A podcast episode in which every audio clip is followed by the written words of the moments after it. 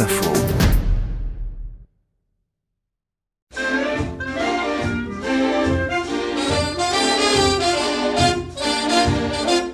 Pour la quatrième fois, le peuple américain porte Franklin Roosevelt à la présidence des États-Unis.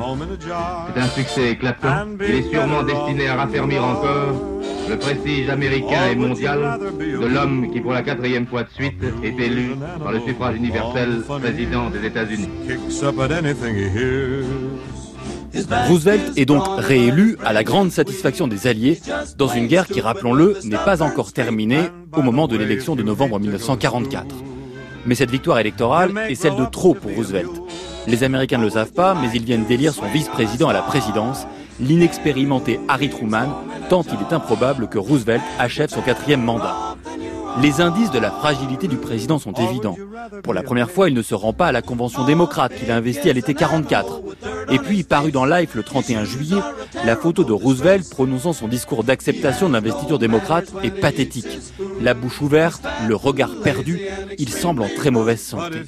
Le journaliste du Chicago Tribune, Walter Trohan, parti en croisade contre le président, identifie non sans difficulté un inconnu sur cette photo. Il découvre qu'il s'agit d'Howard Bruen, un cardiologue.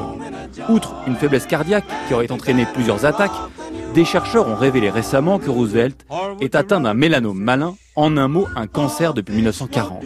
Le président se donnait une espérance de vie de 5 ans seulement. Pour cacher le mélanome, son médecin personnel réduit régulièrement la tache de plus en plus visible sous son œil droit. En octobre 1944, contre l'avis du corps médical, Bob Hannegan, à la tête du Parti démocrate, persuade les conseillers du président de le montrer au public. C'est chose faite le 21 octobre à New York. Sous une pluie torrentielle à l'arrière de sa pacarde décapotée, Roosevelt, trempé et transi de froid, salue entre 1 et 3 millions de personnes. La presse vante à nouveau la santé du président qui affronte une fois encore les éléments. En réalité, ce que personne ne sait, c'est que régulièrement la voiture présidentielle se gare, Roosevelt est essuyé, changé, boit une bonne rasade de brandy et repart.